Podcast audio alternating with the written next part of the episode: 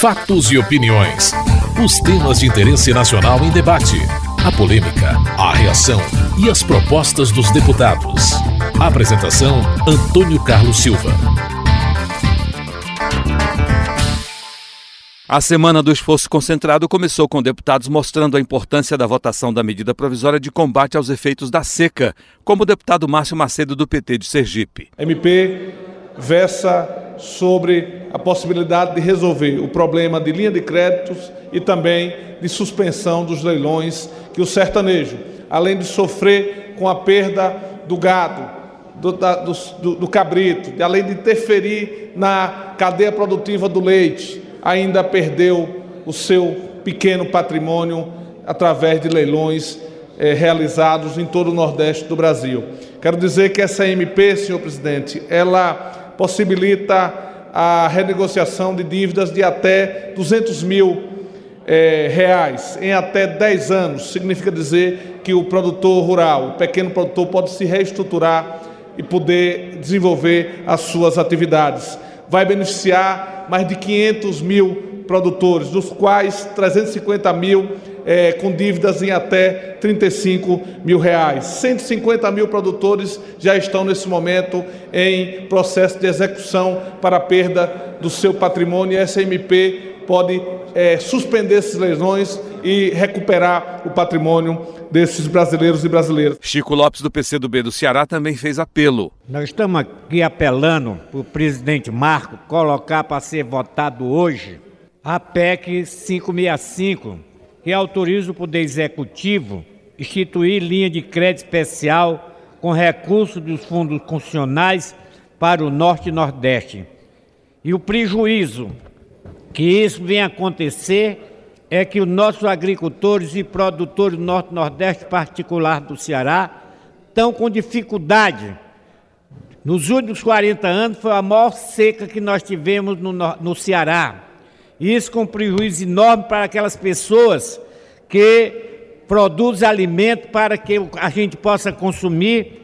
E essa queda de braço nesta casa me parece que não tem coração o senhor deputado e nem responsabilidade com aqueles que trabalham no campo. E numa reunião de líderes, governo e oposição fizeram um acordo que permitiu a votação de duas medidas. Uma medida aprovada autoriza o executivo a criar linhas de crédito especiais para setores produtivos desses municípios que estejam em situação de calamidade pública ou estado de emergência. O líder do Democratas, Antônio Carlos Magalhães Neto, da Bahia, fez cobranças ao governo e falou da disposição da oposição para o diálogo. Para impedir que haja a caducidade de uma medida provisória que é importante para o Nordeste brasileiro, para liberar recursos para o Nordeste, é que nós estamos viabilizando a votação no dia de hoje. Porque a oposição teria todo o direito e ninguém poderia acusar a oposição de descumprir com a palavra. A oposição teria todo o direito, presidente, de não votar absolutamente nada.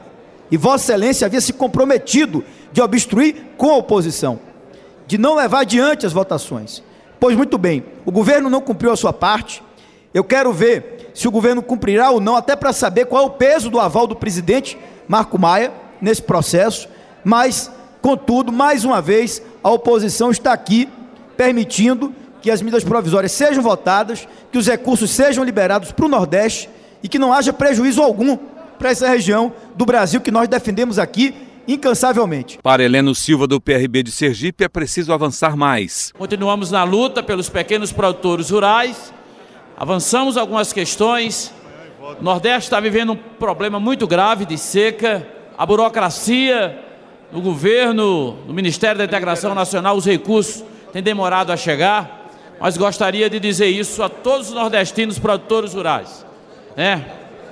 O relatório foi aprovado, a MP foi aprovada, mas muita luta ainda precisamos travar, porque os avanços foram muito pequenos. E como o relator revisou, podemos fazer pouca coisa no relatório dessa medida que foi aprovada há poucos instantes. A outra medida aprovada abre crédito de 688 milhões de reais para populações atingidas por seca e enchentes. Vanderlei Macris, do PSDB de São Paulo, apoiou a proposta, mas cobrou a aplicação dos recursos. A medida provisória foi editada há 99 dias e, neste caso, se gastou 43% na área de defesa civil. Sobre apoio de manutenção infantil, zero. Não houve investimento.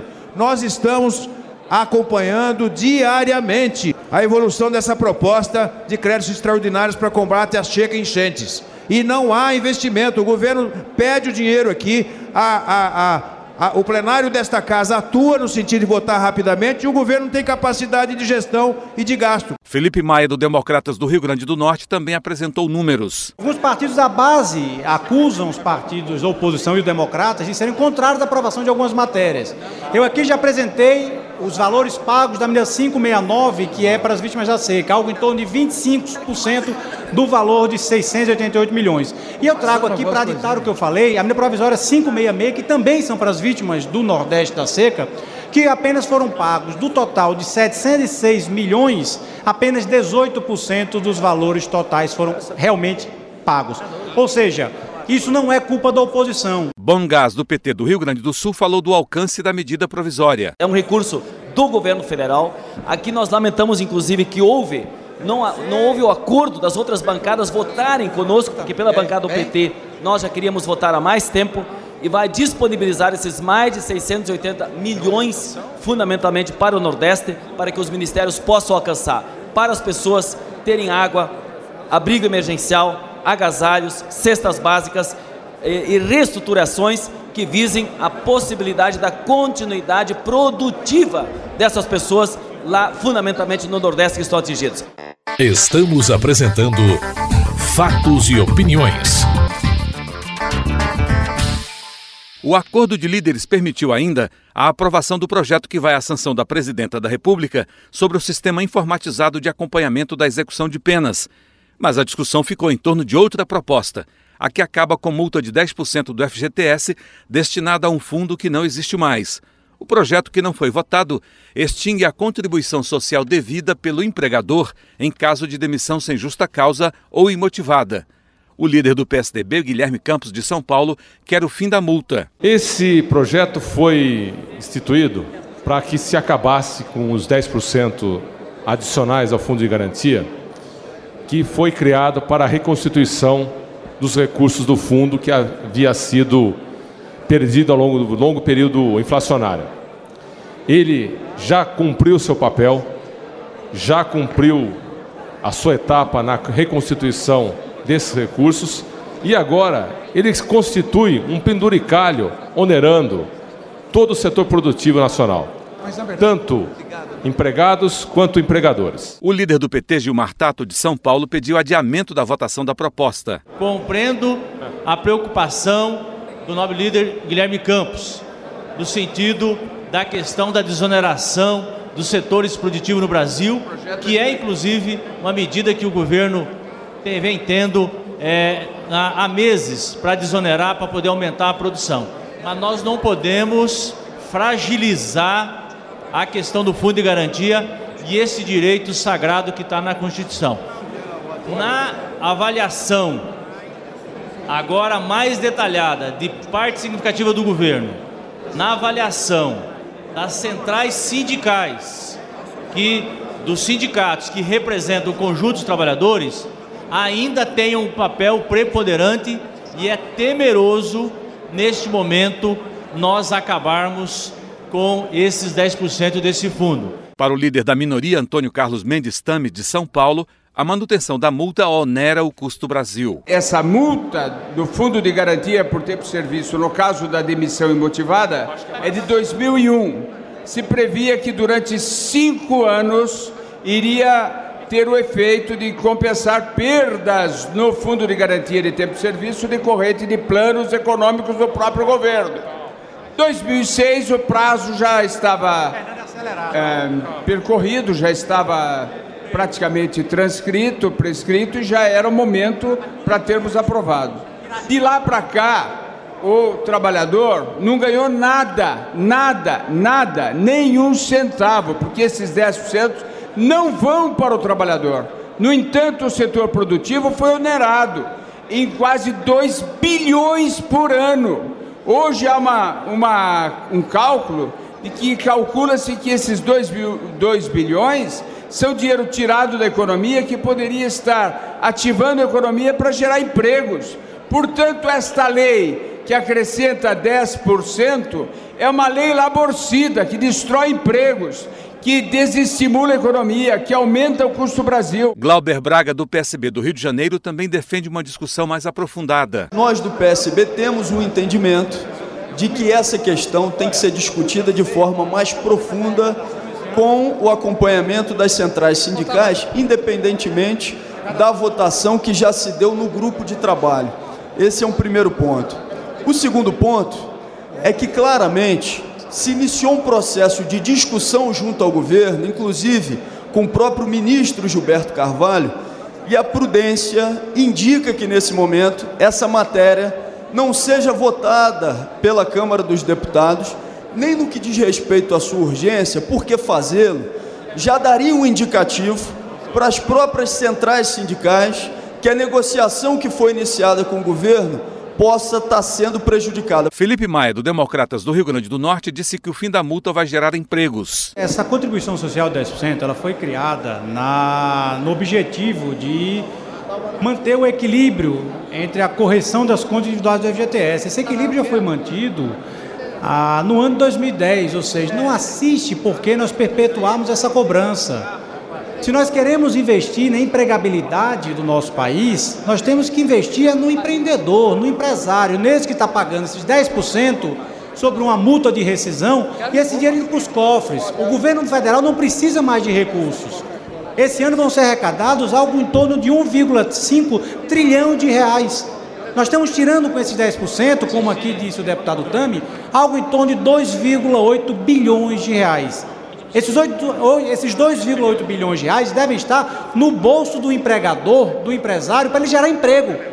Isso sim é investir na empregabilidade do nosso país. As votações só foram possíveis porque houve definição na reunião de líderes para discussão e votação do Plano Nacional de Educação e do recurso contra a destinação de 10% do PIB, que é a soma das riquezas do país, para o setor. O líder do PSDB, Bruno Araújo, de Pernambuco, adianta os termos do acordo. O governo, de forma legítima, regimental, conseguiu assinaturas para recorrer ao plenário.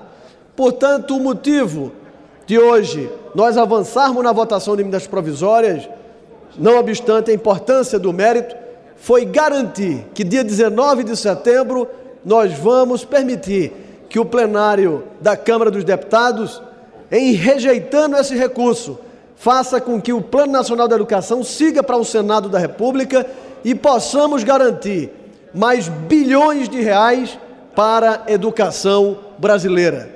Não construímos um país que se posicione de forma firme, com menos desigualdade social, sem garantir esses recursos para a educação, e hoje atribuímos como importante vitória, a garantia do dia 19 de setembro como votação nessa matéria. Fátima Bezerra, do PT do Rio Grande do Norte, também defende o aumento dos recursos para a educação. A sociedade continua mobilizada na defesa de encaminhar o mais rápido possível o projeto de lei para o Senado. Depois da campanha pelo direito à educação, da UNE, da UBS, da CNTE, da Undime, do Fórum Nacional de Educação, agora foi a vez da SBPC, que claramente solicita aos senhores deputados que não acatem o recurso e que caminhem para o Senado Federal o projeto para exatamente evitar atrasar cada vez mais a tramitação e aprovação do Plano Nacional de Educação. Nós continuamos firmes na defesa do relatório aprovado na comissão especial por unanimidade, relatório esse do deputado Vanhone. Continuamos firmes não só na defesa dos 10% do PIB para a educação, que nós achamos que é necessário para enfrentar os desafios que a educação brasileira apresenta ainda hoje, seja no que diz respeito ao déficit de escolarização, seja no que diz respeito à valorização salarial e profissional do magistério brasileiro. Você acabou de ouvir Fatos e Opiniões uma produção da TV Câmara. Edição e texto Antônio Carlos Silva e Eliane Breitenbach. Apresentação Antônio Carlos Silva.